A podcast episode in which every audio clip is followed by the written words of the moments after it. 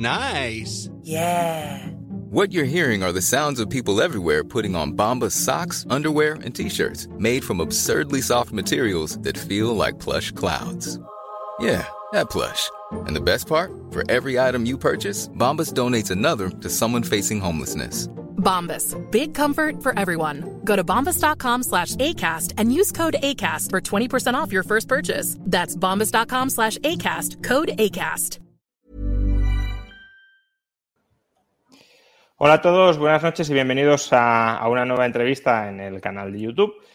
Eh, y además una nueva entrevista dedicada pues, a un tema que ha copado en gran medida la actualidad política y mediática eh, de la hispanosfera durante los últimos, las últimas semanas y desde luego los últimos días, que es eh, la victoria en las elecciones presidenciales, en la segunda vuelta de Gabriel Boric, eh, líder de la coalición de izquierdas o de extrema izquierda, en, como digo, en Chile. Y para hablar de, esta cuestión, de, lo que ha pasado, de por qué ha pasado, de qué puede ocurrir a partir de ahora, eh, he traído a una persona que, conoce muy bien tanto la política chilena como la política española y que de alguna manera nos puede servir para hacer de puente y para contextualizar tanto en Chile con respecto a España y tanto en España con respecto a Chile la situación que estamos viviendo. John Muller, bienvenido. ¿Qué tal? Buenas noches, Juan Ramón. Gracias por invitarme. Nada, eh, un placer y muchas gracias por, por aceptar la invitación. Eh, bueno, empecemos hablando de, de, lo que ha pasado, ¿no? Eh, ha sido bastante comentado durante los últimos días la expresión de que, de que esta victoria electoral de Gabriel Boric eh, supone la tumba del neoliberalismo en Chile, ¿no? Se ha, se ha, repetido mucho, el neoliberalismo nació en Chile y, morirá o ha muerto en, en, Chile. Sin entrar todavía a hablar de la figura de Gabriel Boric, de su programa, de lo que representa, de lo que no, eh, sí está claro que un cierto cambio, y probablemente muy importante, eh, se va a intentar producir y se va a intentar fraguar institucionalmente en Chile, que además va de la mano también del nuevo proceso constituyente y, por tanto, de, una especie de, tabla rasa institucional que, que, se ha ido gestando en Chile durante eh, los últimos años. Eh, ¿Por qué? ¿Qué ha pasado? ¿Qué ha pasado para que un país que era un éxito, hoy mismo compartía una tabla en Twitter, que eh, Chile ha sido el país de Iberoamérica que con diferencia más ha crecido desde los años 80, ¿Qué ha pasado para que ese país, que era un ejemplo de crecimiento, de estabilidad institucional, de moderación, de sentido común, de políticas reformistas, de apertura, ahora parece que esté girando a todo lo contrario? Bueno, yo creo que lo que ha ocurrido es que ahora mismo hay una extraordinaria situación de estallido populista en Chile, una especie de, fiebre populista que se aprovechó, se apoderó del país esto lo visualizamos claramente con el famoso estallido social de octubre de 2019, pero ya había signos de que ese populismo había aprendido y por distintas razones. Mi impresión es que las instituciones chilenas no han sido capaces de contener esa ola populista dentro de los márgenes de la institucionalidad. La institucionalidad se ha visto desbordada y, eh, y eso nos ha llevado a la situación que estamos viviendo ahora, o sea, a la increíble elección segunda vuelta, se supone que la segunda vuelta es un invento que hicieron los franceses uh -huh. precisamente para obtener un resultado moderado de las fuerzas políticas, la moderación de las fuerzas políticas. Bueno, pues hemos conseguido el resultado completamente contrario, que fue eh, que, pasara, que, que, pasaran dos representantes extremistas y dos, extrem dos representantes populistas, porque no se puede ocultar que José Antonio Cast no solo ha jugado a tomar una posición política, sino que tenía ribetes bueno, ribetes no, tenía contenidos claramente populistas y estrategias claramente populistas. De hecho, yo pienso que él es mucho menos extremista de lo que parece del punto de vista personal y sin embargo jugaba a parecerse a Trump en algunas cosas o a Bolsonaro en otras. Bueno, en fin. Eh, y Gabriel Boric, que es el representante de una izquierda eh, también con características populistas que se parece mucho a Podemos, eso ya lo hemos dicho. Ahora, yo lo que te quiero dejar claro es que esto no ha empezado ahora, ni Ajá. en esta elección, ni empezó en 2019 con el estallido social. Yo creo que esto, este proceso que estamos viendo es fruto de lo que tú estabas diciendo en tu introducción. eh, en Chile de alguna manera se implantó un modelo neoliberal. Yo creo que ese neoliberalismo, hay gente que le repugna el concepto, pero es que en Chile es real. En Chile, la escuela de Chicago y los economistas de Chicago generaron un modelo, y lo increíble es que generaron un modelo liberal que fue suscrito por un gobierno militar, un gobierno autoritario. Esto es una contradicción que ya en su momento, cuando Hayek visitó Chile y cuando Friedman estuvieron allí, ambos señalaron. O sea, me acuerdo que en concreto Friedman comentó y la televisión militar de controlada por los militares no dejó que se emitiera públicamente. Friedman dijo, hizo su famosa profecía de que la libertad económica termina imponiendo la libertad política, que de momento en China no se está cumpliendo.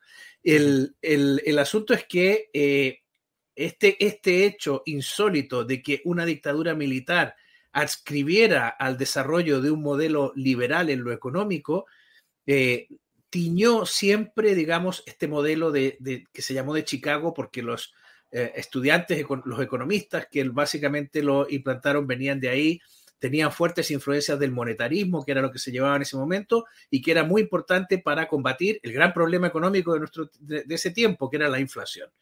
Y además plantearon una alternativa al modelo de desarrollo que hasta ese momento en Chile se había practicado, que era el famoso modelo cepaliano, que se basaba en la famosa sustitución de importaciones, por la cual tú tenías que instalar una fábrica de coches que tenías que proteger muy bien para fabricar los automóviles que te querían vender los japoneses o los coreanos. Bueno, pues tenías que fabricarlos tú. Ese modelo era absurdo.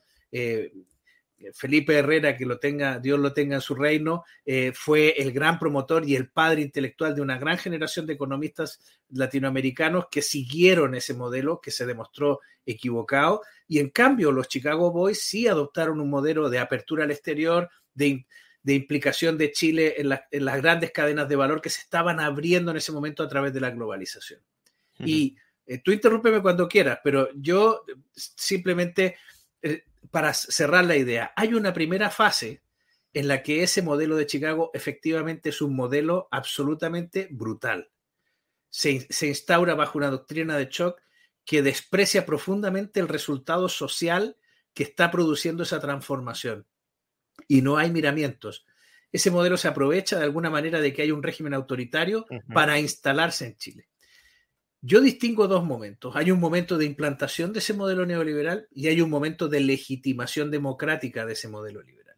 Cuando se abre la transición a la democracia con la salida del dictador Pinochet, que pierde el plebiscito de 1988 y tiene que entregar la presidencia en marzo de 1990 a Patricio Elwin, para mí, entre, en el camino se produce un referéndum que reforma la constitución chilena, es un referéndum que democratiza la constitución militar, que esto es importante, y en ese referéndum además se adoptan una serie de medidas.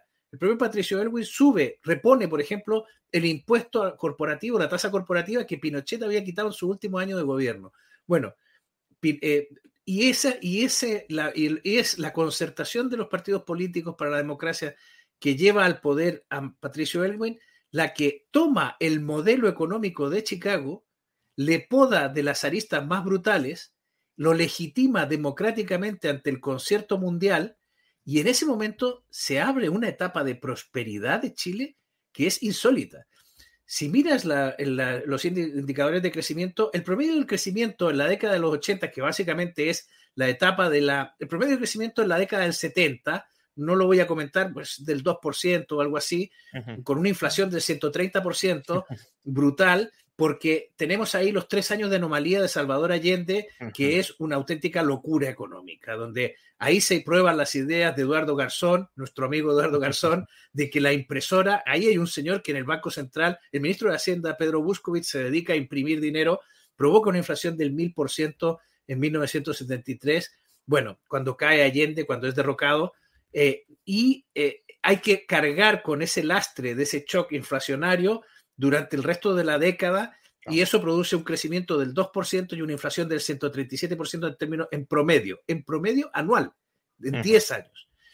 En los 80, que es la fase de implantación del modelo de Chicago, eh, cuando se hacen las reformas, cuando José Piñera crea el sistema de pensiones, reforma, la, hace la reforma laboral, crea el nuevo derecho minero, eh, establece, se establece la nueva constitución con las nuevas garantías económicas, derecho de propiedad, etcétera, cuando se, se prohíben o se hacen muy difíciles las expropiaciones. Bueno, pues cuando, cuando en la década del 80 el crecimiento es del 3%, la inflación cae brutalmente, cae al 22% más o menos en promedio. Pero es que en la década del 90, Juan Ramón, el crecimiento de Chile está por encima del 7% anual. Y la inflación cae al 11%. Y ese, esa prosperidad de ese modelo que, que Patricio Elwin no quiso reformar, porque Alejandro Foxley, que era su ministro de Hacienda, entre otras cosas, encontró que ese modelo era el que estaba proporcionando crecimiento y prosperidad, con unas limitadas subidas de impuestos, pero con, con un, eh, sobre todo centrándose en la capacidad de crecimiento, ese modelo siguió, siguió operando en la primera década del siglo XXI, pero ya a partir de ese momento las críticas a ese modelo y a sus resultados empiezan a ser tan duras que la propia concertación, que era la que había generado el modelo de prosperidad más importante en Chile durante esas décadas, empezó a cuestionarse, a mirar y a decir que en, el fondo estaban jugando el segundo tiempo de la dictadura militar.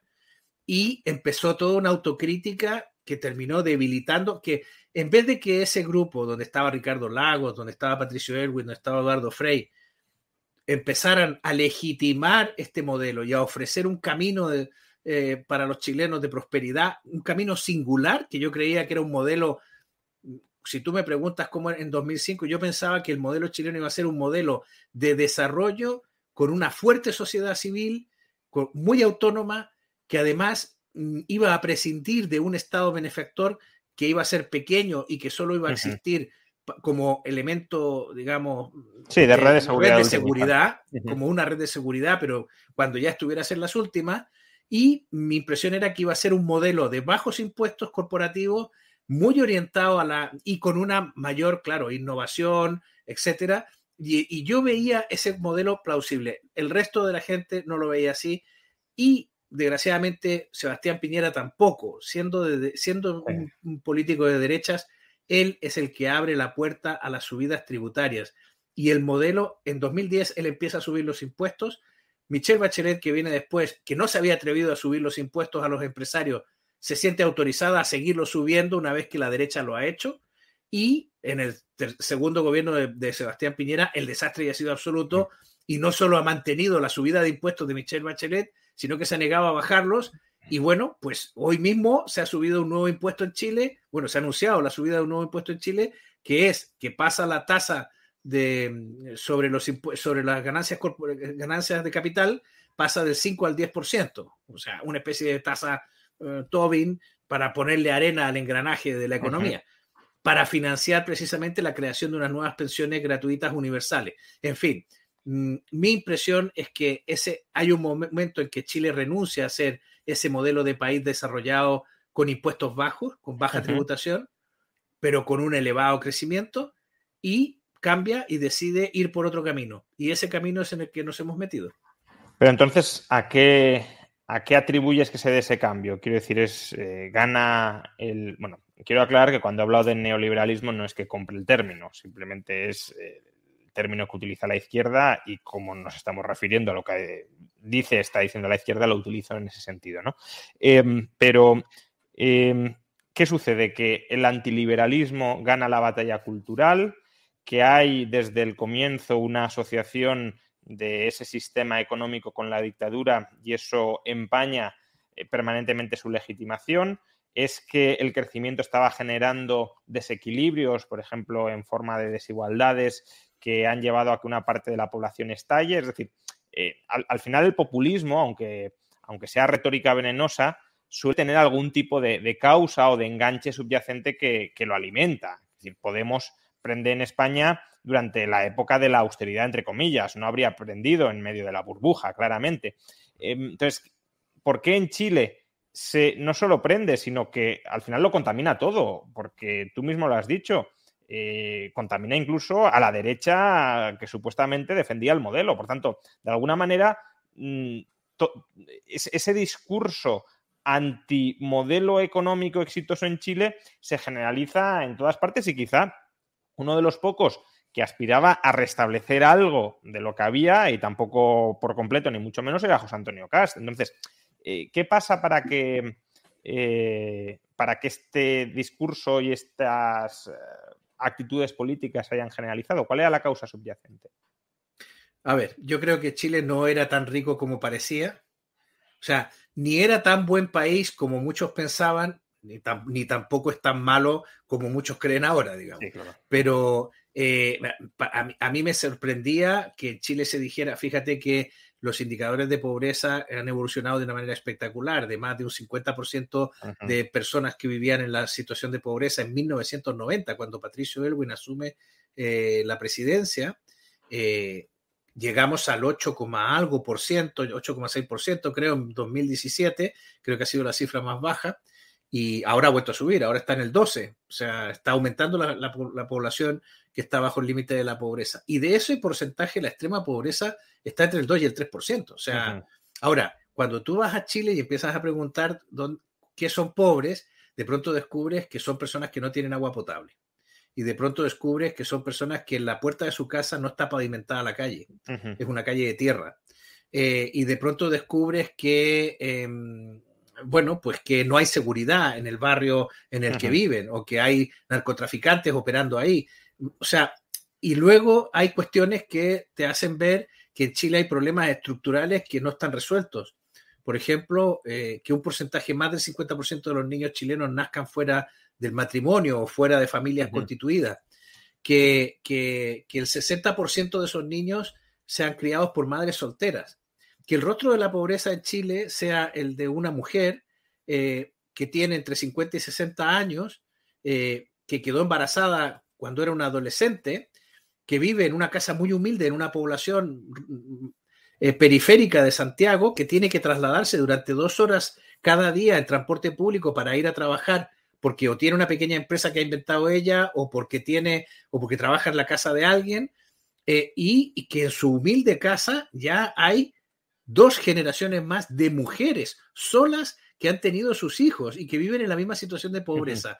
Y una, una, su hija, que en sus brazos además ya tiene un niño pequeño que es hijo de, de, una, de, de, un hombre que no está. Este es, Para mí el gran misterio es dónde están los chilenos hombres.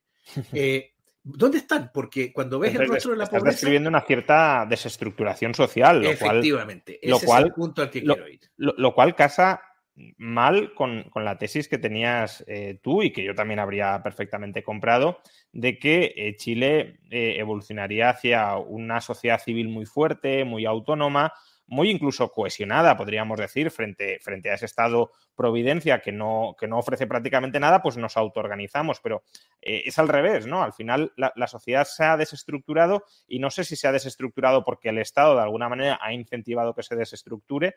Quiero decir, en el caso de las madres solteras suele ser muy habitual, pues las ayudas que se confieren muchas veces con buenas intenciones de, bueno, si es una madre soltera y, y no puede trabajar porque tiene que cuidar a los hijos, le tendremos que dar una ayuda, pero eso también genera incentivo perverso precisamente a que se consoliden y a que se promuevan ese tipo de, unidades familiares que muchas veces eh, pueden llegar a ser disfuncionales, sobre todo si, si, no se llega a esa situación por, alguna causa sobrevenida, sino simplemente como modelo eh, de, general para criar a los hijos, ¿no?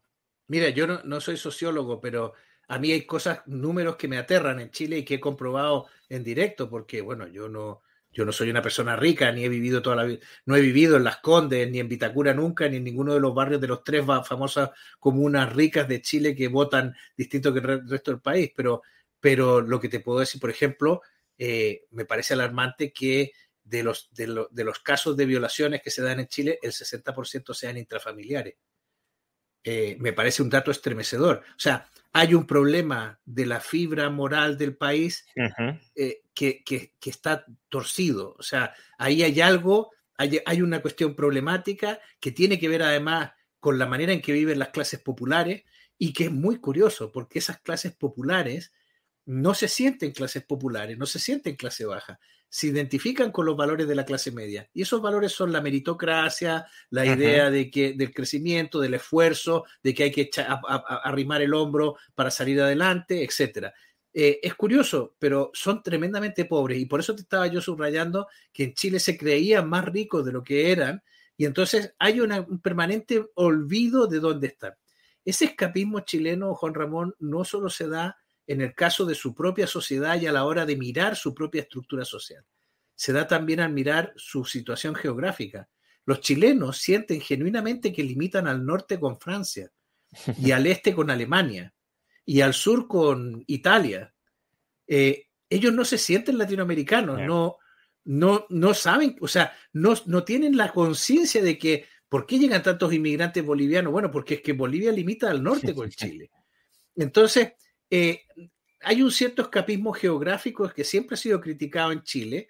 Eh, hay aparte de eso su espíritu isleño de toda la vida, pero bueno, pues hay una serie de razones que, eh, que si el problema, Juan Ramón, es que los políticos fueron percibiendo esto. Los políticos percibieron perfectamente cuando, o sea, el mercado funcionó en Chile, se hizo tanta propaganda de las soluciones de mercado, las concesiones de obra pública, etcétera, se hicieron políticas muy inteligentes, pero al final el mercado se convirtió como el gran articulador social, que lo es, por cierto, pero se sacó de sus casillas este asunto.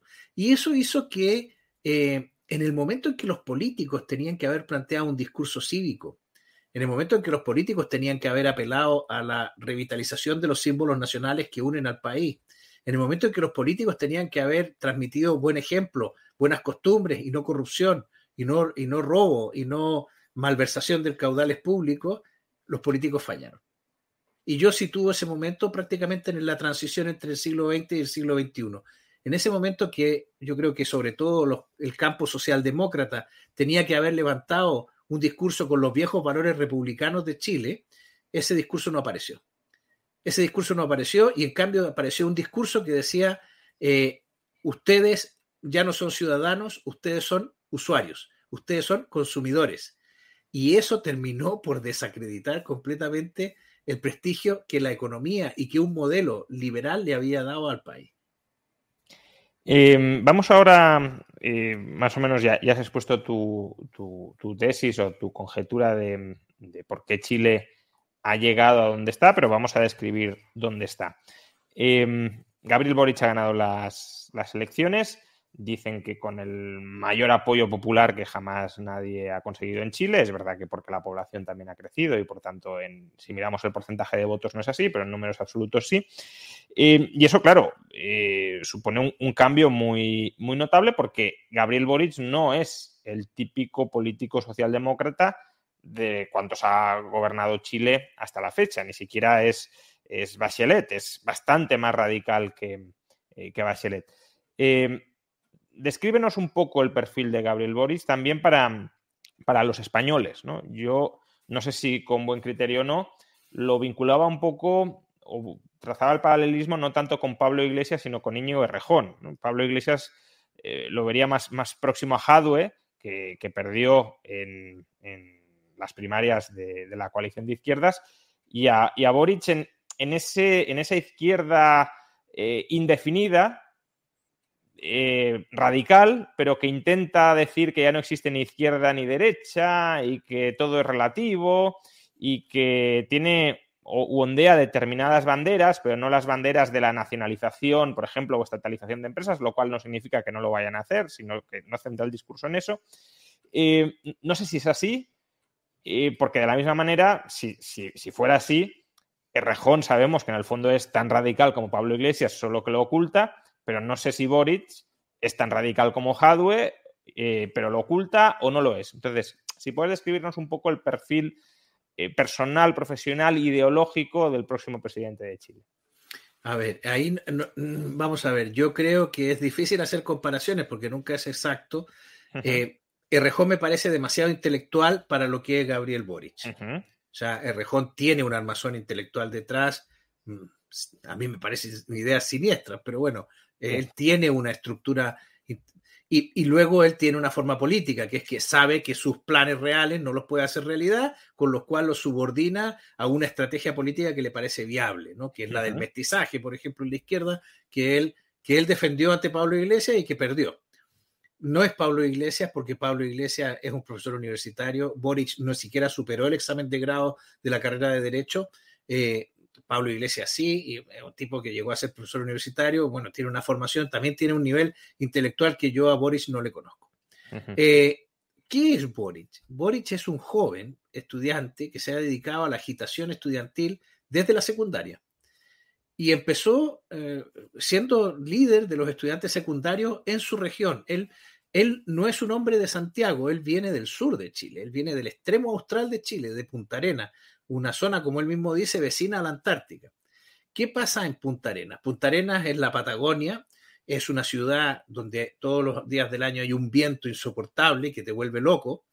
Eh, y bueno, es una ciudad bastante bonita, con una plaza, sus edificios grandes, donde paran los barcos principalmente que vienen cruzando, que han pasado por el estrecho de Magallanes o que han dado la vuelta por el mar de Drake y vienen, van a seguir subiendo hacia Valparaíso, hacia Panamá, etc.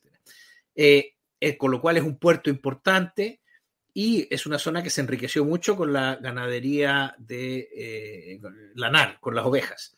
Em, tú conoces muy bien a una persona que pertenece, que, desciende de una de las familias más ricas que modernizó la Patagonia, que es Carlos Rodríguez Brown. La familia Brown y Menéndez fueron los dueños de, una de las grandes estancias de la Patagonia, donde, donde se criaron miles y miles de ovejas y se construyó una, industria en torno a eso. Bueno, ahí llegaron a finales del siglo XIX muchos croatas, eh, inmigrantes croatas, y Boric desciende de una familia de inmigrantes croatas, de una isla eh, situada en la costa dálmata.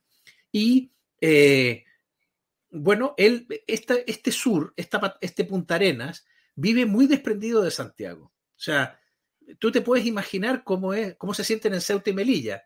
Bueno, más o menos así, solo que en vez de estar rodeados por Marruecos, están rodeados por la Antártida, por el viento y por el océano infinito y por un frío terrible. Y entonces los puntarenenses tienen una personalidad propia, tienen un sentido propio, es casi como una especie de república de Punta Arenas, mm, como la República de Génova. Y eso hace que tengan un cierto carácter cantonalista, ¿vale?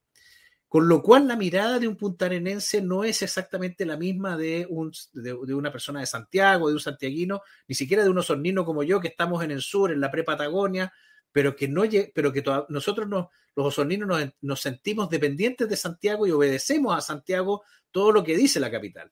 Los puntarenenses les da lo mismo. Ellos saben que ellos si quieren mañana se hacen argentinos o mañana se hacen pingüinos y, van a seguir siendo, y tienen su propia forma de ver el mundo y de estar en el mundo.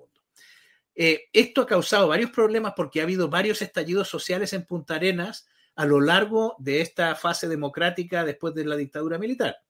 Eh, y normalmente los presidentes, bueno, Punta Arenas tiene una hora distinta al resto de Chile, pese a que está en el mismo uso horario, pero como están mucho más al sur, ellos insisten en que hay que compensar esta latitud sureña eh, corriendo la hora, digamos. Y entonces están casi como, como, ahora mismo no sé si están media hora distinta del resto de Chile o, una hora completa. Bueno, esto te da una pista de cómo, es, cómo son las personas de allí.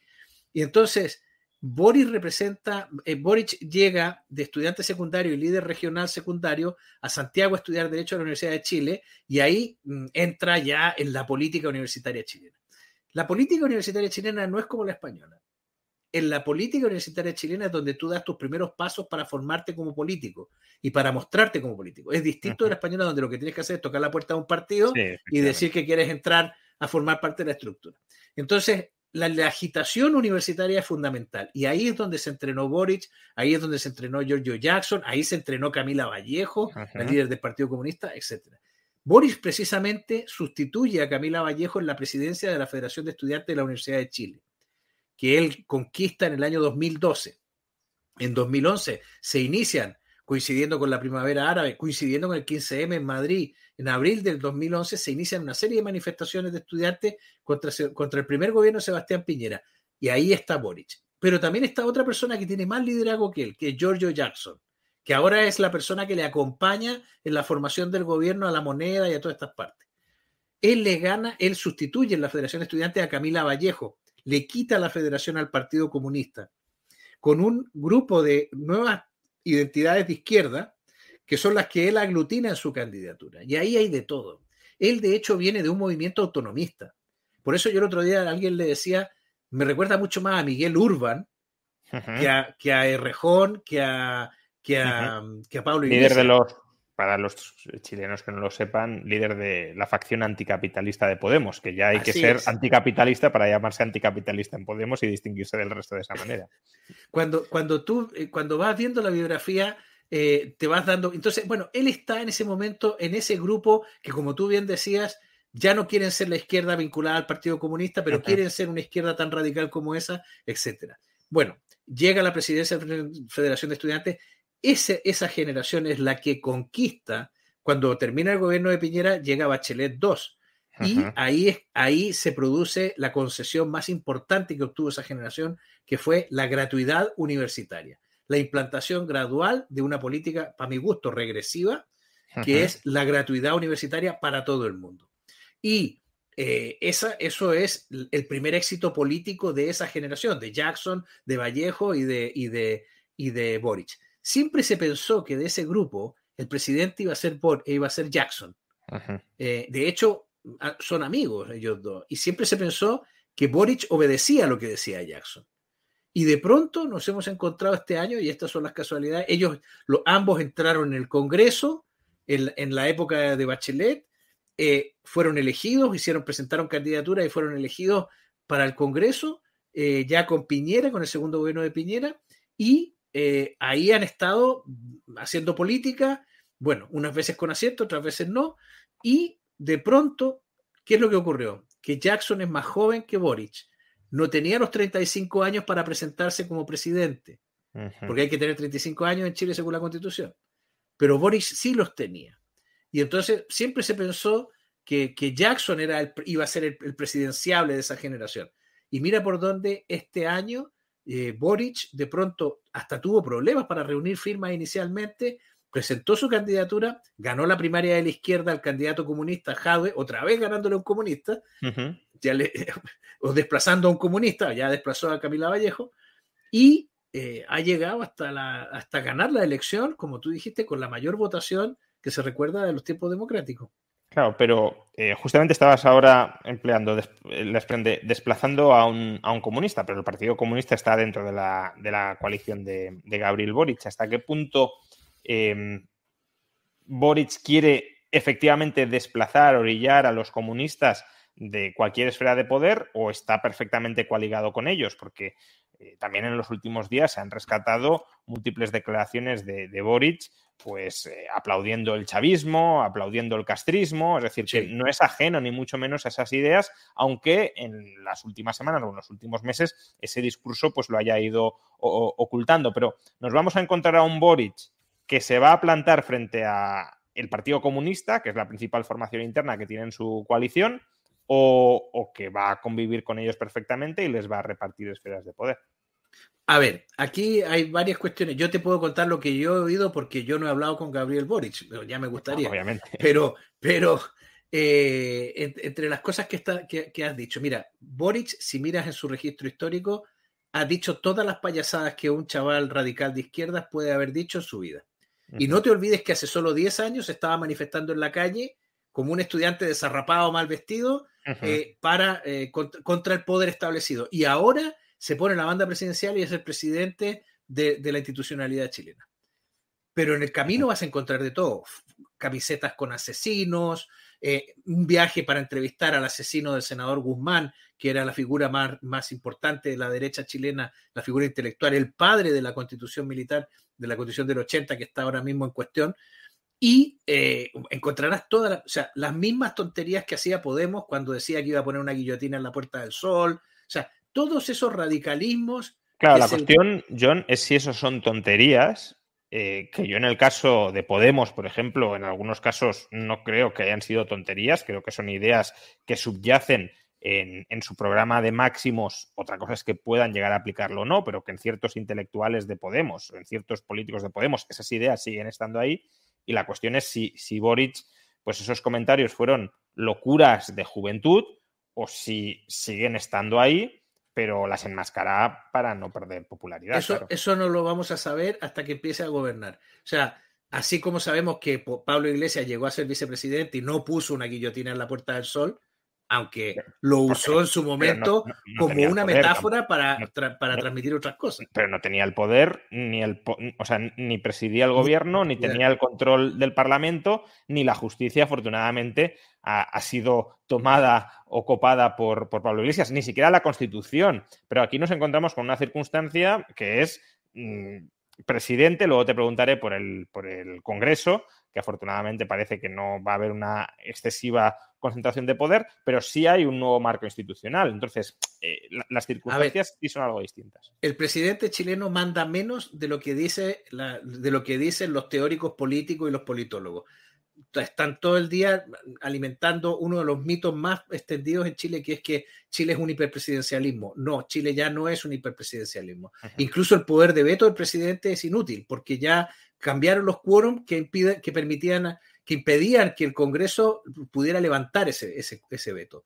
Ahora el quórum bajó con la reforma constitucional de Lago y eh, el presidente, en el fondo, el presidente lo que es en Chile es un guardia de tráfico, es el hombre que dice esta ley va con urgencia, esta ley va sin urgencia, pero ya ni siquiera tiene una reserva legislativa. La reforma de las pensiones de las tres, los tres retiros de los fondos provisionales de Chile demostraron que el Congreso pasaba por encima de las atribuciones del presidente y que aquí el Tribunal Constitucional, la justicia, nadie decía nada si se estaba torciéndole la nariz a la Constitución. Esto es una de las cosas más graves que han pasado en Chile y, y es una de las responsabilidades del señor Piñera y de por eso su gobierno ha sido tan malo. Y el asunto es que eh, lo, no sabemos si Boric se puso la camiseta del, ases uh -huh. de, de, del asesinado senador Guzmán y, y, y, y, va a repetir la... No sabemos si Boric va a poner, va, va a poner una guillotina en la, en el, la Plaza de la Moneda. No, no, lo, no lo sabemos. Eh, ahora, o sea, yo... eso entiendo que no, porque habría una rebelión, pero que hay muchas formas ¿No de... Eh, bueno, sí, pero hay muchas Depende formas... de quién pongan en la guillotina, si ese es el tema. Sí, eso es... sí, pero, o sea, no lo sé. No sé hasta qué punto el clima social en Chile está como para eh, tragar con, con, esos maximalismos. Pero sí hay formas... O sea, si tú tienes un horizonte de destrucción institucional, llamémoslo así, aunque no puedas apretar ahora mismo el botón y cargarte las instituciones y crearlas desde cero a tu conveniencia, sí puedes ir... Eh, orientando las instituciones existentes, sobre todo si hay una asamblea constituyente en marcha, eh, para, para, ir poco a poco avanzando en esa dirección de máximos. Y, claro, la cuestión es, Boric es un oportunista. Bueno, un oportunista, pues tuvo la juventud que tuvo y a lo mejor creería en lo que cree, pero ahora se ha readaptado y se va a, a, a, mantener como parte de, bueno, del escaparate político oligárquico con yo soy de izquierda radical, pero no cuestiono la lógica de fondo del sistema o realmente está en el sistema para destruirlo desde dentro e implantar una cosa mucho peor? No, yo creo que no está en el sistema para, para, o sea, está en el sistema para cambiarlo de manera radical. Yo creo que quieren cosas que van a terminar, o sea, yo creo que van a terminar haciendo cosas que van a venirle mal al país porque sus ideas, o sea, y ahí está, ahí si quieres hablemos de las pensiones, pero... pero sí, ahora te preguntaré por, por el programa. O sea, ¿no? yo creo que él tiene malas ideas en la cabeza. Eh, o sea, vamos a ver, son una generación joven eh, que han estudiado casi todos, algunos tienen doctorados en universidades norteamericanas, etcétera, pero tienen malas ideas, son ideas viejas, o sea, son ideas que en Chile ya se probaron y que, se, y que fracasaron. Eh, y, y, son ideas, ellos creen que pueden introducir cambios y no se dan cuenta de que al mismo tiempo que introducen esos cambios la realidad va cambiando y entonces ya el resultado no es el óptimo que ellos estaban imaginando en el laboratorio. Entonces, ahí eh, eh, pecan de esa soberbia y eso les va a llevar a cometer muchos errores y la gente, y, esos errores van a provocar sufrimiento en muchas personas. Ahora, eh, yo creo que él va a tratar de gestionar la situación para conseguir determinados objetivos. Uno de esos objetivos tiene que ver con la política identitaria. O sea, él quiere el reconocimiento de los pueblos indígenas, quiere un mayor rol de la mujer. Es verdad que la mujer está postergada en Chile, entre otras cosas por esto mismo que te conté, porque el rostro de la pobreza es femenino y hay una serie de situaciones ahí que, bueno, a mí eso no me parece que vaya a provocar un, gran problema.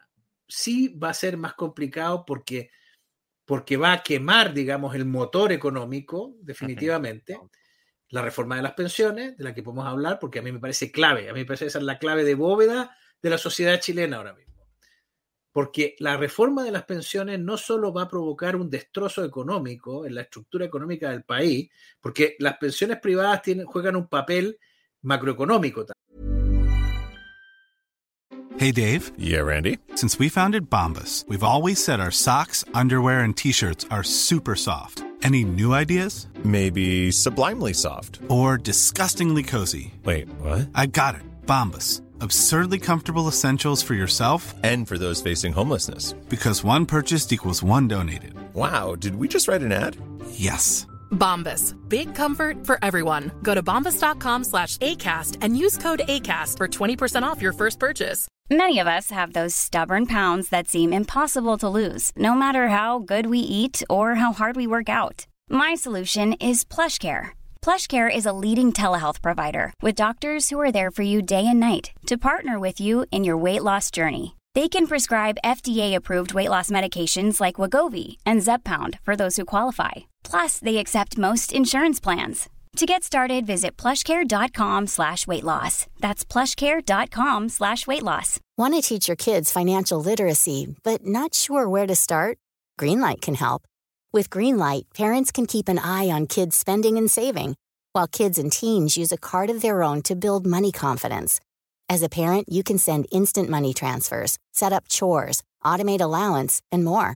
It's a convenient way to run your household, customized to your family's needs, and the easy way to raise financially smart kids. Get started with Greenlight today and get your first month free at greenlight.com/acast. También. Sino que van a provocar un problema que es que van a convertir a los chilenos en esclavos de los políticos y a su vez los políticos en esclavos de los votantes, porque a partir de ese momento la vejez de los chilenos va a depender de las decisiones políticas. Eso me parece un cambio mayúsculo y el senador Juan, Juan eh, Latorre, el senador Latorre, que es el senador, el único senador que tenía eh, el partido de Boric, eh, lo dijo en una entrevista a la que yo estaba presente, dijo que era un cambio cultural enorme porque a partir de ahora los chilenos se tenían que dar cuenta que ya no iban a poder dejar lo que quedara de sus pensiones en herencia a sus hijos o a quien quisieran. Porque ahora mismo, como las pensiones son privadas. Este lo comentamos en este canal, de hecho, y, cómo, y cómo Boric luego lo corrigió. lo corrigió eh, tramposamente, porque es que en, ningún país del mundo el sistema público de reparto deja nada en herencia, nada. porque es que no hay nada para dejar en herencia. Nada. si, la caja está vacía, por tanto no hay herencia posible. Claro, la torre dijo la verdad, lo que pasa es que Boric no quería que esa verdad se supiera en ese momento a pocas horas de votar. Luego va a poner, por ejemplo, va a elevar las dificultades medioambientales, etcétera, para determinados proyectos económicos, sobre todo mineros. Pero es que el principal problema minero no va a ser de la minería o del sector de la minería, no va a ser tanto el medioambiental, que ya las industrias de ese sector están, han aprendido, digamos, mucho a cómo tratar el tema medioambiental. El problema va a ser el royalty minero, que quieren instaurar un impuesto un nuevo impuesto a la riqueza que se extrae ahí y eso definitivamente va a laminar la inversión en el sector de la minería que en Chile es fundamental. Y luego se van a establecer, pues yo creo que muchas ideas socialistas y colectivistas en, términos de derechos del agua, derechos de propiedad, etcétera. Con lo cual va a haber un cambio importante. Iba a decir simplemente, como acotación, que, que no solo le interesa a Chile que la industria, eh, o la minería, perdón, y especialmente la minería del cobre, eh, vaya bien, le interesa al conjunto del planeta. Estamos en medio de una transición ecológica forzada por los gobiernos, bien, pero de una transición ecológica energética y el cobre es una de las materias primas fundamentales para que se pueda desarrollar. Si, Chile para la producción de cobre o si se detiene o no, si no se expande suficientemente, vamos a tener un problema de cuello de botella en, el cobre eh, brutal. Creo que alrededor de un tercio de la producción mundial de, cobre procede de Chile. Por tanto, eh, quiero decir, ahí nos podemos estar asfixiando si desde luego se cargan la, minería. Em, has comentado varias, eh, varias reformas que quiere hacer, pero a mí también me llama mucho la, atención y querría saber tu opinión. El brutal, antes has hablado del shock eh, que, supuso pues, la liberalización, eh, la, la, implantación del modelo liberal, neoliberal, como lo queramos llamar, bajo la dictadura, pero, pero Boric plantea un shock brutal tanto en materia de gasto como de impuestos. Él habla de una subida de impuestos de 8 puntos del PIB, eh, que en realidad es de más puntos del PIB, porque en esos 8 puntos no está incluyendo la subida de cotizaciones sociales de 6 puntos para financiar su sistema público de pensiones. Por tanto, podemos estar hablando de una subida tributaria de en torno a 10-11% del PIB. Entonces, ¿cómo va a digerir la sociedad, la economía, eh, el Estado, el propio Estado chileno, ese, brutal rejonazo que, él prepara para los próximos 5 o 6 años? Bueno, no, directamente no lo va a digerir Juan Ramón, pero es que además yo creo que ni siquiera va a entrar a poner en práctica eso. O sea, porque él se va a encontrar con una realidad, ya se ha encontrado con una realidad que es más compleja que sus deseos y que sus ideas. Eso de subir ocho puntos del PIB ha sido una mentira directamente que han empezado ellos a, circular, eh, básicamente sus economistas que son de su misma generación y de su misma edad y con su misma inexperiencia. O sea, todo el mundo en Chile se acuerda y se ríe porque Nicolás Grau, que es uno de sus economistas de cabecera, eh, fue el tesorero encargado de organizar una fiesta en la universidad. Y es la única fiesta que se recuerda que se perdió dinero. O sea, imagínate que el tipo, por eso no puede ser el ministro de Hacienda, porque inmediatamente los, memes y las risas que habría en Chile serían enormes. Bueno, el asunto es que em, yo creo que ellos se van a encontrar con una situación que, van, a, van a tener que poster... O sea, él ya lo dijo en el discurso de la victoria, dijo, iremos peldaño a peldaño, tratando de construir grandes consensos. Yo creo que eso, esas buenas intenciones de construir grandes consensos ya en mayo del próximo año se le van a haber olvidado. Pero la realidad es eh, eh, durísima y entonces eh, ellos que quieren ir a reformar los mercados, a lo mejor les pasa lo mismo que a Zapatero cuando quiso reformar los mercados, que los mercados lo reformaron a él. Chile ha sufrido una salida brutal de capitales en el curso del último año. la desconfianza que hay ahora mismo sobre el, el, destino del país, la incertidumbre que hay, hace que vaya a costar muchísimo atraer proyectos de inversión y autorizar nuevos proyectos. Nadie va a invertir. El problema no es Boric, el problema es la convención constitucional.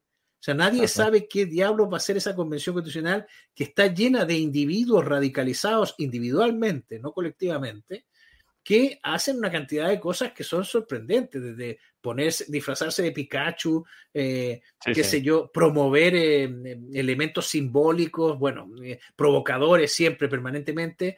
bueno, claro, esto parece una asamblea universitaria de las malas, además. Y esa convención es la que, bueno, pues ahora habrá que ver cómo lidia Boric con ella. Yo creo que él, por ejemplo, no se va a atrever a plantear una reforma de las pensiones como la que tiene en la cabeza, que es crear una seguridad social en la que todo el mundo cotice al Estado y que efectivamente se acabe el modelo chileno de que tú eres dueño de los fondos que vas ahorrando. Eh, y no me extrañaría que él dice que no, que los fondos son de los chilenos. Pero no me extrañaría que se inventaran algo como lo que hizo Argentina, donde le dijo, sí, sí, los fondos son de los argentinos, pero te lo voy a cambiar por este bono del Estado argentino, que es un bono de reconocimiento de que tú tienes aquí mil dólares.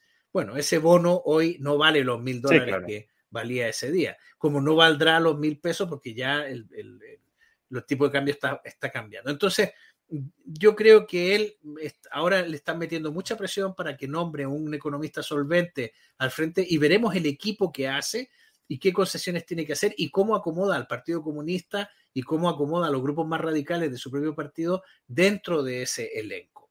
Mi impresión es que él no va a dar la batalla de las reformas importantes, las pensiones, el aumento de la sanidad y la subida esta de los ocho puntos del PIB para gastar de gasto público, esa batalla no la va a dar desde el primer momento. Y la batalla de las pensiones la va a dar a través de la Convención Constitucional. Para meter que la Constitución de Chile del futuro diga que tiene que haber un sistema de seguridad social a cargo del Estado. Y ahí, a partir de ahí, va a haber una nueva generación de leyes que generarán, que producirán un sistema de reparto, que es el sistema con el que ellos sueñan y que yo no entiendo. Yo, habiendo conocido las intimidades del sistema de reparto español, más o menos las del resto de Europa, mm, pero tengo una ventaja, es que yo también conocía las intimidades del sistema de reparto chileno, que Boris no conoció, porque ese sistema se acabó en 1980 cuando José Piñera instauró el sistema de pensiones. El sistema de reparto chileno, y esto es un dato interesantísimo que está en el libro El cascabel al gato que Piñera José Piñera tiene colgado en su, en su sitio web, josepiñera.org, ahí hay un libro interesantísimo porque él cita un discurso de, de Eduardo Frei. Eduardo Frei padre, el padre de él que fue presidente en los años 90, fue presidente entre 1964 y 1970 en Chile. Fue el presidente que antecedió a Salvador Allende. En 1968 él hace un discurso dramático ante el Congreso donde le dice que hay más de 2.000 leyes previsionales o para la jubilación en Chile. Y lo que dice es que ese, ese universo de leyes tienen nombre y apellido, porque por ejemplo los notarios y los archiveros judiciales tienen un régimen de jubilación con 27 leyes específicas que definen determinados privilegios a la hora de jubilar. Pero es que los trabajadores del club hípico, donde iban muchos políticos a pasar las tardes, también consiguieron, gracias a su amistad con los políticos, que se aprobaran hasta nueve leyes distintas para que ellos pudieran jubilar, unos a una determinada edad, otros con más dinero. Entonces, al final... Bueno, es que por eso por eso los militares, ¿no? Se queda, cuando se hizo la transición al sistema de capitalización, los militares se quedaron en el de reparto para poder manejar y mangonear el dinero de los contribuyentes en su favor. Pero el sistema, lo que te quiero decir es que ya en 1968 hay constancia de que el sistema de reparto chileno era un sistema corrupto e ineficaz. ¿Sabes cuál era el porcentaje del gasto del PIB que Chile invertía en el pago de pensiones en 1968? El 18,1% del PIB. ¿Cuál es el porcentaje de gasto del PIB de hoy en España en las pensiones? El 12%. Estamos hablando de una auténtica locura. Y hacia ese modelo es donde quiere ir el señor Boric. Yo creo que o se cae del caballo mm, rápidamente o va a terminar destrozando por la que era la mejor economía de América Latina.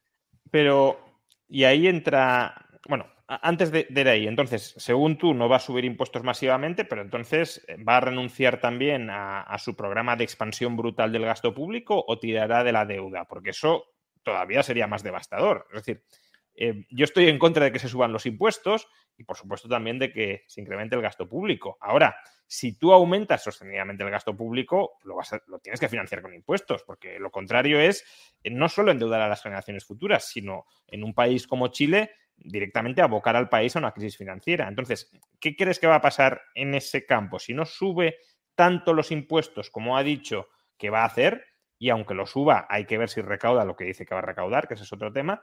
Em, si, si no lo hace, ¿va a renunciar a subir el gasto o va a tirar de la deuda? Yo creo que va a tirar de la deuda. La gente que está con él está convencida de que Chile puede soportar un porcentaje de deuda sobre PIB del 80% tranquilamente. Yo creo que ellos creen, aquí está otra vez el escapismo geográfico, Juan Ramón. Ellos creen que limitan al norte con Francia y que están en la Unión Europea, que pueden soportar, oye, Italia tiene un 140, no, 160% de deuda, España 130% de deuda. pero yo en eh, España en 2012 con un 90% estuvo a punto de quebrar. Yo lo sé, Juan Ramón, pero ellos no lo saben. Quiero decir, que, España e Italia tienen la deuda que tienen porque están en la Unión Europea y, Así es porque tienen a Alemania detrás. Eh, pero Chile no. En Chile ni, ni, hay contrapesos institucionales como los de la Unión Europea, ni hay salvaguardas financieras como las que proporciona el Banco Central Europeo o como las que proporciona en última instancia el Tesoro alemán. Por eso nosotros podemos exponernos a tener un gobierno populista o poner un gobierno de izquierda o podemos incluso exponernos a un gobierno en que la socialdemocracia se junta con los populistas de izquierda de Podemos pero eh, y, el país nos resulta destruido porque, entre otras cosas, pertenecemos a un club muy elitista, pero que es maravilloso, que es la Unión Europea. Chile no tiene, sus cosas, pero, sí, tiene sí, yo también lo critico, pero, pero te digo que ofrece un anclaje institucional que Chile no tiene. Y entonces jugar con, el populismo de izquierdas en, en, Chile va a tener otras consecuencias. Yo no creo al final, fíjate, yo creo que al final hay algunos politólogos que dicen, no, no va a ser tan terrible. Y tienen razón. Cuando los chilenos vean que Boris no es propia, mm, cuando los chilenos vean, eh, cuando ven aumentar la deuda, les va a costar entender que eso lo tienen que pagar sus hijos. Eh, les ha costado darse cuenta de que los fondos de pensión eran suyos. Imagínate, en, en, el año 2020, solo el 50% de los chilenos eran conscientes de que los fondos que estaban en los fondos de pensión eran suyos. Hoy es el 80%, pero en el camino han tenido que pasar muchas cosas. Y eh, yo creo que ahí, bueno, pues Boric se va a manejar. Lo que me parece más lamentable es que yo creo que la visión de país que tienen nos conduce a un país mediocre, mediocre desde el punto de vista económico. Ellos no sienten una atracción por el crecimiento o por activar el crecimiento. Ellos están más del lado del reparto, pero y le va a costar aprender que para repartir primero hay que crear. Entonces, eh, porque eso solo se aprende cuando estás en el poder. Pero va a ser interesante porque hace 10 años ellos estaban criticando que no había dinero para la educación gratuita en la universidad. Bueno, pues ahora quiero verlos porque yo creo que en ese momento había una decisión que era todavía menor, que era menos regresiva claramente y que era mejor, que era haber creado un sistema de salud pública. Em, en todo este eh, movimiento hacia un incremento como nunca ha experimentado Chile del tamaño del Estado. Eh, antes decías que Chile no es... No, sí, teníamos un Estado bien grande en el siglo XX, sí. Bueno, sí, pero mm, al menos desde la recuperación de la democracia, desde luego no. No. Em, decías que Chile no es una república hiperpresidencialista, por tanto, Boric, aunque quiera hacerlo, no tiene por qué poder hacerlo. ¿Crees que el Congreso que no es un Congreso mm, especialmente favorable, ya no a la izquierda, sino a la extrema izquierda, le va a poner frenos? ¿Crees que, por ejemplo, el Congreso puede impedirle la estatalización de los fondos de pensiones y que como mucho le va a permitir pues el proyecto que también tenía CAST de una pensión básica universal, pero permitiendo eh, o conviviendo con, las AFPs. Eh, ¿Qué crees qué papel, qué rol crees que va a tener el Congreso en la presidencia? A ver, yo creo que mm, eh, este Congreso se parece mucho al Congreso que acaba de terminar. En esa época, cuando ganó, cuando se, cuando se constituyó el Congreso anterior y, ganó Piñera, todo el mundo pensaba que Piñera iba a intentar conquistar a la democracia cristiana para conseguir los votos y tener una mayoría en el Congreso para aprobar leyes. Bueno, mm, no ocurrió. La situación se emponzoñó y no ocurrió. Eh, tampoco Piñera tenía grandes proyectos de reforma, porque no quería hacer reformas. Es que el problema es que cuando ha tocado, cuando tocaba la hora de hacer las reformas por el lado de la oferta, nadie las hizo. Eh, y lo llamativo es que un señor que sabe de economía no las hiciera. Pero lo, curioso es que em, em, yo creo que la ola, cuando empecé a hablar, hablé de la extraordinaria ola, momento populista que vive Chile ese momento populista también está en el Congreso. O sea, esos mismos diputados que hoy parecen tan elegantes, tan modositos, tan educados, mañana se convierten en bestias salvajes que son capaces de, de, decir que los fondos para la jubilación dejan de ser para la jubilación y son para gastárnoslos ahora mismo porque tenemos una emergencia. Entonces, eh, yo he visto un espectáculo en la política chilena tan degradado del punto de vista de la lealtad política, la conciencia de lo que es el bien común, etcétera, que no sé si habrá sido por la pandemia o qué, pero mi impresión es que eso no va a cambiar, que ese extraordinario momento populista se va a seguir prolongando. Boris va a tener problemas para hacer las cosas, porque el Congreso va a seguir en esa tormenta populista. Tengo más, incluso te diría una cosa, la derecha chilena se presumen que la situación es muy feliz porque en el Senado hay más o menos los mismos senadores de derecha que de izquierda. Ya hemos visto en el pasado que aquí da igual que sean senadores de derecha que de izquierda, que los senadores de derecha se vuelven tan populistas como los de izquierda y que al final mm, eso no, va a ser un factor. Y al final Boric sí va a tener una interlocución y una especie de eh, manto de influencia sobre la Convención Constitucional que es la que es realmente clave porque es donde, o sea, y a mí no me cabe duda, sea cual sea el proyecto, bueno, malo, regular, de constitución que saque la Convención Constituyente, Boric lo va a apoyar. Y que el presidente de la República, el Poder Ejecutivo, ponga todos sus recursos en favor de ese texto constitucional, casi garantiza que van a ganar el plebiscito de salida de esa constitución y que tiene que conducir a la aprobación de la misma. Con lo cual, mm, yo creo que él tiene problemas en el corto plazo para imponer sus ideas, pero en el largo plazo gana. Eh, sí, eh, pero te quería plantear otro escenario. Eh, hemos visto, por ejemplo, cómo en Perú, sé que la situación no es equiparable, porque además en el caso de Perú se mezclan escándalos de corrupción que probablemente en el corto plazo no se, no se vivan con Boric, pero la popularidad de Pedro Castillo en Perú se ha desplomado absolutamente en apenas cuatro meses de gobierno, porque además la, coyuntura mundial tampoco acompaña del todo. Estamos en un contexto inflacionista y a poco que Boric empiece a hacer eh, locuras por el lado del gasto, se puede mm, desproporcionar la inflación en Chile. Entonces, ¿cabe la posibilidad de que haya una caída muy importante en la imagen, en la popularidad de Boris durante los próximos meses? No hace falta tampoco irse a Perú. Tenemos el caso de Biden en Estados Unidos, donde también se está viviendo que eso termine empañando eh, la legitimidad de, la nueva constitución a la que claramente se va a sumar Boric y que haya una especie de voto protesta eh, cuando se termine votando la constitución contra Boric y por tanto también contra la Constitución?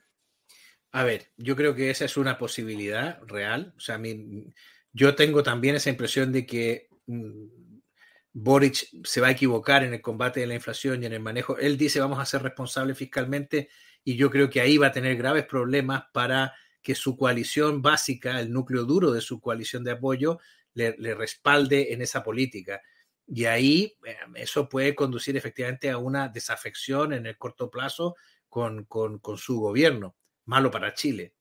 Pero es que yo creo, eh, Juan Ramón, que esta elección era mala, los dos candidatos no me gustaban y, eh, y, yo siempre he sostenido que de momento que se inició el proceso constituyente, el, el, camino, mm, el camino no es auspicioso. O sea, yo, eh, mi planteamiento inicial era que, Chile venía equivocándose desde hace más tiempo que, ahora con Boric. Eh, Chile ha venido cometiendo errores sistemáticos desde hace una década, eh, tomando malas decisiones, digamos. Ha subido los impuestos corporativos, en cambio los impuestos personales son bajos. Bueno, en fin ha cometido errores de bulto. Eh, había ideas buenísimas hace 10 años en Chile y no las han puesto en vigor. Por ejemplo, una idea de, gastar sobre todo ahí donde la curva de rentabilidad era mayor, que era en, garantizar la educación infantil para todos los niños chilenos, eh, en, vez de, en vez de dar la gratuidad universitaria. O sea, eso tenía mucho más sentido, ¿no? Bueno, en fin, yo creo que el país se ha venido equivocando había una amenaza más importante y claro, ya entramos en un terreno un poco filosófico. Yo creo que hay, coincide que cuando los alumnos de Chicago, los economistas de Chicago, instauran el modelo liberal en Chile o neoliberal, mm, eh, y luego Patricio Elwin lo legitima, ese modelo se está beneficiando. Primero, con Patricio Elwin se beneficia de la simpatía internacional que despierta Chile y su nueva democracia pero al mismo tiempo, antes se ha dado el paso de la apertura al exterior. Y eso hace que Chile se incorpore a la globalización de una manera tan prematura cuando todavía el resto del mundo ni siquiera sabe lo que es la globalización. Y eso hace que Chile se meta en las cadenas de valor a través de los ciento y tantos acuerdos comerciales que tiene. Eso es un acierto histórico que yo no sé, yo he preguntado varias veces en Chile, ¿hay alguien que vio esto? ¿Hay algún planificador, un economista, una mente brillante que viera que Chile se iba a beneficiar del efecto red de esta manera. Y claro, mucha gente te dice no, que ni siquiera sabíamos lo que era el efecto red. Entonces, claro, nadie se imaginaba que la globalización iba a ser como fue al final en los 90, que tanta prosperidad produjo, ¿no? O en, la o en la primera década de este siglo. Pero ese modelo ya se venía, ya venía dando muestras de agotamiento. O sea, cuando te hablaba de los porcentajes de crecimiento, la primera década del siglo XXI, el crecimiento chileno bajó al 4,2%. Eh, sí, la inflación se mantuvo controlada, pero bajó al 4. Pero es que si miras los últimos cinco años, el crecimiento es del 1,9%. Entonces, Bachelet 2 y Piñera 2 ha sido claro, Entonces, lo que estamos viendo es, y entonces, ¿qué, ¿qué, pasa en un país donde ocurre eso? Un país que viene sacando tanta gente de la pobreza porque está creciendo al 7%, de pronto baja a crecer al 2, a menos del 2%, eso produce una frustración enorme entre gente que quiere más prosperidad. Y se ha confundido esa demanda de prosperidad con demanda de justicia social y de igualitarismo. Cuando lo que quiere la gente es que el país vuelva a crecer al 7% para que sus negocios vayan bien. Entonces, mm, hemos decidido destrozar lo único, los chilenos, destrozar lo único que funcionaba, que era la economía, y en vez de corregir la política y la sociedad, que es lo que anda mal, hemos decidido destruir la economía. En vez de haber aprovechado nuestra prosperidad económica para arreglar, oye, te he dado dos o tres datos que demuestran que la sociedad chilena está enferma, o sea, y que tiene problemas graves. En vez de haber usado esos recursos para corregir esos problemas, nos hemos metido en otro lío. Mm, por eso yo te digo que mi, impresión es que desde hace 10 años las cosas se vienen haciendo mal y ahora mismo no se están tomando medidas correctoras para salir de esos errores. Eh, así que yo no, no, tengo una gran esperanza en lo que va a pasar en Chile. Habrá detalles, a lo mejor Boric es menos radical de lo que parece, pero eso no nos va a sacar de la mediocridad en la que se ha instalado el país. Y cuando te decía que el efecto red había resultado extraordinariamente beneficioso para Chile, yo lo que echaba de menos en la primera década de este siglo era que veía que ni los empresarios, ni los políticos, ni los líderes sociales chilenos eran capaces de encontrar cuál iba a ser el efecto red que nos iba, que nos, que iba a proyectar el país los próximos 30 años al país desarrollado que todos querían tener. No lo veía porque, porque Chile es un país que tiene baja inversión en I+D, mm, toda la innovación prácticamente se hace en el extranjero, eh, bueno, ha ganado muchísimo predicamento el peso del cobre, que durante años todos luchábamos por la idea de que no podemos ser monoproductores, hay que diversificar las exportaciones. Bueno, pues ese movimiento perdió energía y, eh, y entonces yo lo que veía era que Chile estaba agotando su modelo de desarrollo y no estaba encontrando el nuevo impulso que lo iba a llevar más allá. Bueno, pues no fuimos capaces de encontrarlo y yo creo que, bueno, a lo mejor, oye, Dios quiera me equivoque y el señor Boris tenga el secreto del desarrollo y de la prosperidad. No, no, no, lo parece. Eh, más bien parece que va a ahondar en los problemas que, han socavado las bases del crecimiento chileno durante, eh, durante los últimos ocho años.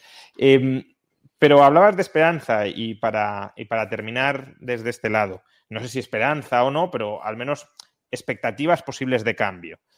Eh, no sabemos si, si Boric em, va a, completar su, mandato, porque ahí está la Asamblea Constituyente que puede, que puede alterar los planes, pero en todo caso, mirando al futuro, em, frente a Boric ha habido dos candidatos que lo han hecho bastante bien, tanto en la primera como en la segunda vuelta. Uno ha sido José Antonio Cast, que al final estuvo a punto de ganar las presidenciales, y el otro fue Parisi. Entonces, me gustaría conocer tu opinión sobre las perspectivas electorales de futuro de estas dos personas. Cast se puede volver a presentar perfectamente y si Boris lo hace mal, probablemente concentre, eh, si no hay otro candidato atractivo, competitivo en, el ala de centro o de centro derecha eh, y concentre muchas simpatías anti-Boric. Pero también está Parisi, que, dio el campanazo en la primera vuelta y que tiene una base mayor de lo que aparentaba. Eh, ¿Crees que pueden ser opciones electorales futuras? Y si lo fueran, ¿crees que tienen buenas ideas para cambiar el país o no? No, yo creo que no son opciones ninguno de los dos, Juan Ramón. Y yo creo que ahora mismo una gran duda que hay que despejar en Chile es si José Antonio Cast va a querer ser el líder de la oposición. Eh, y yo, sinceramente, creo, mm, por lo poco que lo conozco, yo creo que no, que no va a querer ser el líder de la oposición. Es más, es muy probablemente a lo mejor hasta diga que se va de la política o, que regresa a sus actividades familiares. Además, él tiene una gran presión en el frente interno familiar en el sentido de que, de que esta era la última aventura y ya no más. Entonces, mm, bueno, me imagino que, no sé si eso habrá cambiado, las cosas cambian en todo momento, pero ahora debe haber una presión importante para que él asuma el liderazgo de la oposición, pero es que no lo, no, no, no, no, no, no tengo los inputs de que José Antonio vaya a dar ese paso. Eh, y Parisi, mm, si hay alguien que se parece a Trump en Chile, es Parisi. Es un, un, es un entretenedor de televisión, un animador de televisión que es economista y lo que tú quieras. Pero, pero, no, es, pero no, es, tan conservador como Trump. No, pero si el, problema no es ese, el problema es que es populista. O sea, eh, es igual de populista o más que Trump. Entonces, eh, y, puede ser más progresista o menos progresista o menos, o menos conservador, pero el problema de Parisi es que tiene un discurso antipolítico, eh, es un populista en el sentido de que está permanentemente tratando de caerle bien a la gente, es un animador de televisión. es la política también. Claro, pero ¿qué político no intenta caerle bien? A mí él no me parece serio, o sea, y además hizo toda la campaña desde el extranjero, no pisó Chile porque tiene esa demanda por alimentos y le dio miedo. Bueno, mm, a mí me parece que fue uno de los elementos que confundió. Fíjate que en el pasado muchas veces se acusó a Marco Enrique Dominami de hacerle juego a la derecha, sobre todo en las dos elecciones que ganó Sebastián Piñera, de hacerle juego a la derecha, metiendo una cuña y dividiendo las fuerzas de izquierda electoralmente. Yo creo que ahora Parisi jugó ese papel con la derecha precisamente. Y al final no pudo endosarle los votos a José Antonio Cast, eh, todos los votos no los pudo endosar. Eh, y tampoco yo creo que era lo que buscaban. O sea, hay, un, hay, un, hay una cosa antipolítica en, en, en París y que a mí no me gusta. Bueno, a mí la, antipolítica sí me gusta, lo que no me gustan son los mesías, pero la antipolítica sí. No, a mí la antipolítica no, porque además Chile es un país donde efectivamente, ¿por qué han pulverizado los partidos políticos? Porque nadie tuvo la visión que hubo en España de que después de 36 años de dictadura, lo que había que hacer era tener unos partidos políticos fuertes para que no se los comiera la demagogia. Bueno, en Chile no hubo manera de que se reforzara institucionalmente a los partidos y se lo ha terminado comiendo la demagogia. Y el problema de la antipolítica es que los mismos que hacen el discurso contra los políticos, luego cuando llegan al Parlamento hacen cosas como la que te contaba de los retiros de los fondos previsionales, etcétera. A mí me parece que... Antipolítica hipócrita, es anti estos políticos para colocarme yo en la política. Que no sé si es el caso de París y que no, no lo tengo estudiado, pero que... Sí, hablan en contra de los políticos, son partidarios de bajar el claro, sueldos hasta es lo mismo que hacía Podemos. Contra la casta hasta que yo me convierto en casta, o contra la casta para convertirme yo en casta, ¿no? Que es, distinto a la antipolítica de voy a ponerle coto a toda esta gente porque lo que sobra en una sociedad es política y lo que falta no, pero eso, eso, Juan Ramón, es otra historia. En, ese, en esa perspectiva ya no hay nadie en Chile. O sea, si la gran amenaza es precisamente que los políticos decidan sobre tu envejecimiento, sobre tu vejez, sobre tu jubilación. Bueno, pues eh, efectivamente ahí sí, el ámbito de la política está en expansión en Chile y, hay muchos chilenos que lo que quieren es que la política lo decida todo por ellos. Digamos. Sí, efectivamente ahí se torció la, fibra, bueno, pues porque se contaminó el proyecto liberal y porque se permitió que sus enemigos eh, lo denostaran y lo, y lo degradaran. ¿no? Eh, solo por leer algunos superchats que han llegado, y no querría dejar de mencionarlos antes de terminar, Alonso Rodríguez dice, Juan Ramón, si me permites, hay un elemento que falta en el análisis. Boric ganó por la ligación de la derecha chilena con el autoritarismo y el ultraconservadurismo. Eso jamás conquistará a una mayoría. No sé si, coincides en ese análisis, John, o no. Bueno, la eh, prueba es que el resultado repitió el famoso referéndum del de 1988 que puso fin al régimen militar. O sea, lo clavó tal cual. Y eso es porque efectivamente dentro del grupo que apoyaba a Cast o del, del núcleo duro de Cast había parte del partido militar, digamos, que está en extinción. Pero, eh, o sea, no, te he traído para hablar de Cast eh, porque ya es agua pasada, pero aún así, eh, ya que lo mencionas, yo desde, desde la distancia y desde el desconocimiento, yo no he tenido la sensación o no he escuchado propuestas, por ejemplo, en Cast, que sean tan radicalmente conservadoras, algunas sí, pero en general no tan radicalmente conservadoras como lo que podría ser Vox en España. Es decir, que se lo tilda de extrema derecha, de ultraconservador, pero no sé hasta qué punto esos apelativos son, que es conservador sin duda. Ahora, ya ultraconservador, me parece más conservador Vox que, que Cast, no lo sé. Porque los puntos donde te tienes que posicionar son diferentes pero a nadie le cabía duda, o por lo menos entre la gente de derecha en Chile no cabía ninguna duda de que Cast iba a tener una mirada mucho más, como diría, mucho más comprensiva hacia los militares presos en Punta Peuco por temas de derechos humanos. Eh, iba a tener una mirada mucho más comprensiva hacia, es, eh, hacia las demandas de los grupos que se sienten ofendidos, afectados, perjudicados en esa materia. Entonces, eh, eso, eso claramente lo situaba la derecha. O sea, el partido militar le votaba a Cast. Pero en restricciones de las libertades civiles sí había algunas, como por ejemplo eh, la detención en, centros que no fueran cárceles y demás, pero eh, ¿qué regresión de libertades civiles Eh, bueno, el aborto, por ejemplo, que es lo que le costó el voto de todas las mujeres de, menor, de menos de 30 años, donde el 68% le votaron a Boric. O sea, claramente su posicionamiento sobre el aborto fue equivocado.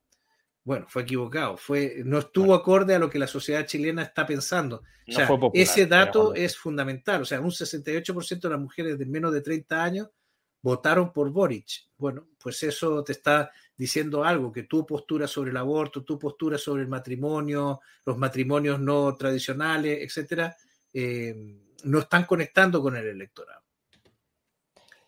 Eh, Tampoco había atributos en Cast eh, que hicieran que, eso dejara de ser importante, ¿entiendes? Así como en la primera vuelta, casi se beneficia del anhelo de seguridad y de estabilidad, en la segunda vuelta eso no lo consiguen poner sobre la mesa. ¿Qué preguntas para ello? ¿Tuvo algún efecto del crecimiento económico de la reforma de la AFP del lago? La verdad que no sabría, no sabría decirte. Eh, lo, que, lo que sé es que el sistema de pensiones lo que pasa es que es anterior a la, a la, a la, reforma del lago. Em, las pensiones privadas han tenido un impacto macroeconómico muy relevante en Chile. No solo, mira, hay un estudio del año 2003 que hicieron Vittorio Corvo, fue presidente del Banco Central, y el economista Klaus Schmidt-Hebel, que venía a indicar que, por ejemplo, del PIB del año 2001 de Chile, un 4,6% de ese PIB era fruto del negocio recurrente de la AFP es un porcentaje muy importante de que solo por tener un modelo, de un diseño, claro, cuando tú tienes un modelo que no es un agujero negro como son las pensiones españolas, porque ya te has gastado el dinero antes de que entre en el sistema, ya te lo has gastado, cuando en realidad tú lo que tienes son 200 mil millones de dólares de ahorro de tus ciudadanos, que están ahí para generar nuevos negocios, bajar el tipo de crédito, facilitar los préstamos. O sea, cuando tienes 200 mil millones para darle crédito a todo el mundo, bueno, pues eso te produce un efecto macroeconómico importante. Pero luego pasaron más cosas. Los fondos de pensiones privados mejoraron el gobierno corporativo chileno, le dieron profundidad al mercado de capitales. Los chilenos no volvieron a tener los problemas. Yo me acuerdo cuando yo vivía en Chile en los años 80, los problemas enormes que era tener que pedir mil millones de dólares al Fondo Monetario para poder seguir funcionando, para que el país siguiera funcionando.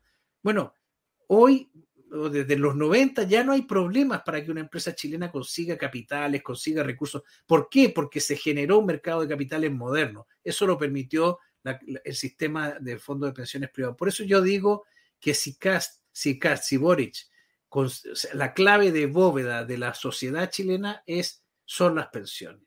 Y si él consigue o llega a través de la a través de su gobierno o a través de la convención constitucional implantar un sistema de seguridad social, el país va a cambiar radicalmente. Primero porque su tasa de crecimiento potencial se va a reducir, porque a partir... Segundo porque el gobierno va a tener un nuevo problema, que es gestionar la seguridad social y los déficits de la seguridad social. Y, eh, y, bueno, pues eh, se van a comprar un... Hoy el gobierno chileno no tiene que poner en su presupuesto, bueno, sí tiene que ponerlo, pero no es un tercio del presupuesto dedicarlo a las pensiones. O sea, el, el, gobierno chileno tiene otras preocupaciones pues tendrá que preocuparse de la defensa, del bienestar social, de la salud, de la educación, pero de las pensiones no. Entonces, eh, comprarte este problema, yo a mí me parece un retroceso importante. Bueno, es, pero para los políticos no es un problema, para los políticos es, no, es un mecanismo la, de llave de la compra de A lo mejor, oye, yo no lo estoy viendo y a lo mejor para que las sociedades prosperen o avancen en lo que los progresistas dicen que es el futuro, a lo mejor lo que hay que tener es a la gente atada eh, por, ciertas partes, por lo menos para que, para que obedezcan, ¿no? O sea, yo creo que será un país mucho menos desobediente si, si las pensiones dependen de los políticos. Sí, bueno, eh, el sistema público lo crea, todo el mundo lo sabe, Otto von Bismarck, y uno de sus biógrafos que lo entrevistó eh, ya le reconoció que lo instauraba justamente para mantener sometidos y leales a los trabajadores al, al Estado, ¿no? Entonces, esa, esa perspectiva se mantiene ahí. Eh, una, cuestión muy rápida y terminamos. No ves a Cast, no ves a Parisi, ves a Boric perpetuarse en el muy largo plazo, porque además cabe la posibilidad de que la convención eh, permita renovar mandatos. ¿Crees que por edad y por em, carisma y por proyecto y por justamente esta, esta captación, este control de, las instituciones Boric puede ser un presidente de muy largo plazo para Chile? Sabes que no creo, no, no lo creo hoy, no lo creo hoy. No lo creo hoy por lo que ha dicho él, por el grupo que le rodea, porque yo creo que Giorgio Jackson quiere ser presidente también, porque creo que Camila Vallejo va a querer ser presidenta, eh, y entonces va a tener competencia en su propio sector. Ahora, mm, la historia no está escrita, Juan Ramón, o sea, lo hemos visto con la pandemia. Eh, y eh, mm, bueno, yo no, no creo que intenten perpetuarse, o sea, ahí sí creo, yo creo que Chile va a evolucionar hacia un modelo en el que probablemente la democracia desaparezca y sea sustituido por otro sistema político, pero, pero, mm, pero no va a ser de la manera clásica. O sea, yo creo que vamos a ir hacia un modelo de autoritarismo tecnológico por el cansancio de cuando la gente vea que el país no crece y se frustra en la mediocridad de un crecimiento bajo o de un no crecimiento. Cuando además vea que a lo mejor la solución política que adopte la Constitución no sea la mejor, eh, a lo mejor se, aparece la tentación de, oye, ya hemos probado con el neoliberalismo, ya hemos probado con el socialismo, hemos probado con la democracia cristiana, no sé, probemos con el autoritarismo tecnológico. Bueno, eso también dependerá de si China en ese momento sigue siendo una referencia de crecimiento. Y sigue comprando cosas en Chile. O si, o si vamos a un estancamiento chino, que desde luego no es, no es del todo improbable. Eh, bueno, otro super chat, pero hay que cerrar ya. Eh, Antonio Jaramillo, como liberal, me era éticamente inviable votar a alguno de los dos candidatos, un autoritario o un socialista. ¿Qué opinas? Bueno, yo no voto, o sea que eh, entiendo. Yo tampoco fui a votar. Entiendo vuestra perspectiva, no voto en España, pues no sé qué habría hecho en Chile, pero seguramente tampoco votar en, en coherencia. Eh, bueno, pues eh, muchísimas gracias, John, por acompañarnos en esta hora y cuarto que hemos estado hablando sobre Chile. Hemos rozado las 3.000 personas permanentemente en directo en, este, en esta entrevista, en este diálogo, que además quedará subida al canal de YouTube para que se pueda visualizar quien no lo haya hecho. Y, nada, espero en el futuro pues volver a traerte eh, para hablar de la situación de Chile, porque desde luego eh, para bien o para mal, probablemente para mal, eh, Chile va a estar en, la agenda eh, política y mediática durante bastante tiempo, tanto con la presidencia como con la nueva constitución. Pues muchas gracias, Juan Ramón, y nos vemos cuando tú quieras. Un fortísimo abrazo y a todos los demás, pues lo dicho, muchas gracias por acompañarnos en esta hora y cuarto y nos vemos en la próxima entrevista en el, canal de YouTube. Hasta entonces. ACAST powers the world's best podcasts. Here's a show that we recommend. Are you a reality TV junkie? Do you ever think, dang, I wish I had someone to talk to about all the trash TV that I watch? Well, look no further, garbage lover, because Reality Gaze is a podcast for you. Hello, I'm Maddie. And I'm Poodle, and we're the Reality Gaze. We talk about all your favorite unscripted shows like The Golden Bachelor, Love is Blind, and TLC's big, messy behemoth, 90 Day Fiancé. And if you're driving to work, folding laundry, or just pretending to listen to your husband talk about sports, just put on the pod, and you've instantly got two gay besties spilling all the tea and reading these people for filth. So come at us, y'all. Find Reality Gaze wherever you listen to podcasts.